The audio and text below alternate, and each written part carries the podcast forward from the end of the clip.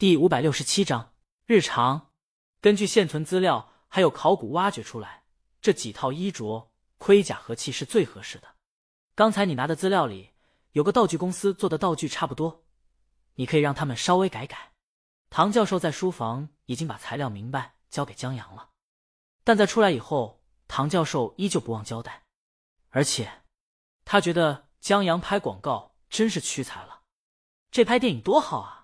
就拍唐朝，唐教授说到激动处，唾液横飞，激动的面红耳赤，迫切的想要拍他个袖口一吐就是半个盛唐，拍他个长安一片月，万户捣衣声，拍他个朝朝有唐，天比万国，就让江阳他们来拍，拍个广告都这么抠细节，饮食、文化、衣着、兵器面面俱到，拍大唐绝对让他梦回唐朝，他们不行就知道圈钱。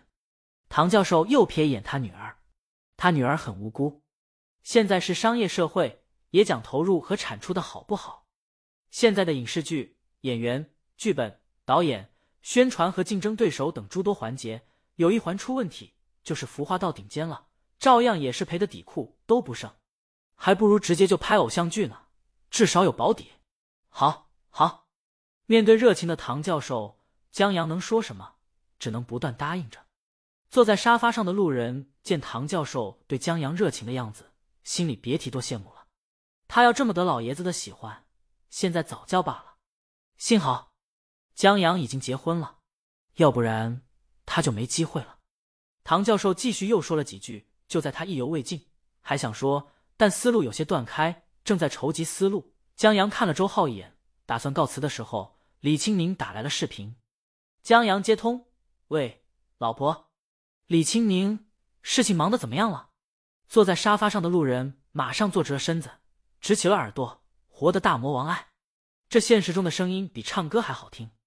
幸好他对面前的女神情根深重，不然很可能会移情别恋的。江阳把手机反过来，我现在伯父家。李青宁向唐教授和他的女儿打了个招呼，唐教授更亲切起来。青宁啊，中秋节还得谢谢你呢，要不是你。伯父中秋节连一口月饼都吃不上了，他又瞥女儿一眼，女儿想单方面宣布自己是捡的，你三刀。唐教授，青宁送的月饼低糖还好吃，女儿无法可说，但也不能怪他。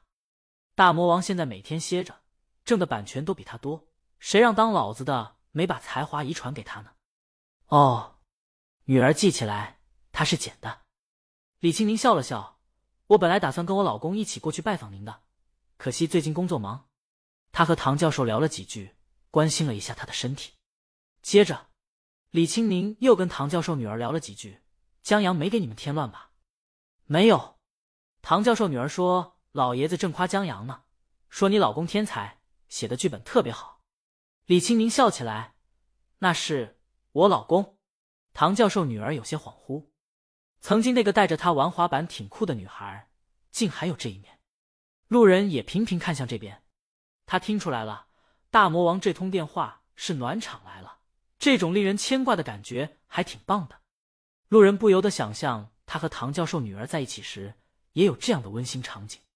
这是路人的老毛病了。他在吃到狗粮或者被恩爱秀一脸的时候，就会想象这对情侣若是他跟自己的女神多好啊。然而。明明大魔王还在聊天，那伯父江阳这次就麻烦你了。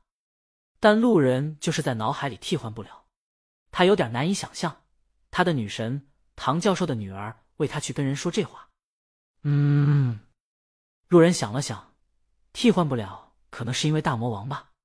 一个全民偶像，一个满腹才华，一个万人拥戴的乐坛天后，总让人觉得是高高在上，所以一下子出现在这生活场景中。说着有烟火气的对话，小女人似的为她的老公骄傲，她就觉得违和。应该就是这样。路人告诉自己，违和的场景，他自然很难把自己和唐教授女儿放进去。但他心里隐隐又有一个声音，告诉他这对话已经出现在面前了，怎么会违和呢？他只是想象不到唐女神会为他这么说话罢了。不，路人很快把这个念头压了下去。这时，李青宁已经挂了视频，江阳和周浩也站起来，提出了告辞。唐教授挽留江阳，吃过了午饭再走。江阳，不用了，我们早点去安排道具制作，免得耽误了广告拍摄。唐教授闻言不再拦，那你们快去忙吧。在江阳他们出门下楼时，唐教授不忘叮嘱：广告上映了，记得告诉我。知道了。江阳答应一声。路人本来跟着走到了门边，这时候想了想，我去送送他们。他跟着下了楼。江阳和周浩还以为他是唐教授女儿男朋友呢。在送到单元口的时候，江阳客气的让他不用送了，回去吧，没事。路人很享受这种被当成女神家人的感觉。我正好也要出去办个事儿。他继续送。在走过小区商店的时候，路人还坚持请俩人喝汽水。周浩，那怎么好意思呢？我喝橙子汽水。江阳，那我来瓶可乐。路人，可乐卖完了。他还问店主是不是？店主点头，对，对对。江阳指着货架上的可乐，那是。路人，那是。他一时间还真答应不上来。店主，假货。对。路人点下头，麻溜的把玻璃瓶的橙子汽水打开，递给江阳一瓶。正好，这汽水是江阳他们做过广告的。江阳还挺怀念这汽水滋味的。他问周浩。什么时候问下客户还拍不拍广告了？我们双十一打折。现在十月末，离双十一不远了。周浩，光棍节，当心老板娘揍你。他至今记得老板娘揍他儿子的动静，还挺怀念的。看熊孩子挨揍，爽。江阳，什么光棍节？明明是成双成对节。周浩佩服，广告有你，太幸运了。四个姨这么一说。马上变情人节了，路人走过来，周浩，你怎么不付钱啊？路人，我是这店的房东。周浩觉得应该拎一瓶二升可乐的。三个人拿着汽水走出了小区，车上不好放瓶，三人打算喝完以后再离开。这时，路人跟江阳碰下玻璃瓶，江兄弟，叫我江阳就行。江阳待人很和善的。江阳，路人请教，我有个朋友。他喜欢一个姑娘老长时间了，那姑娘换了很多男朋友，但就是不选他。你说有没有什么办法撮合他们？路人觉得江阳能娶了大魔王，高低的是个情圣吧，所以打算问问，让人指点下迷津。周浩，这个朋友不会是你吧？怎么可能？路人表示他和唐教授女儿是青梅竹马，从小就情投意合。他又问江阳一句：“啊？”江阳被问住了，他是被表白的，他可不知道这答案。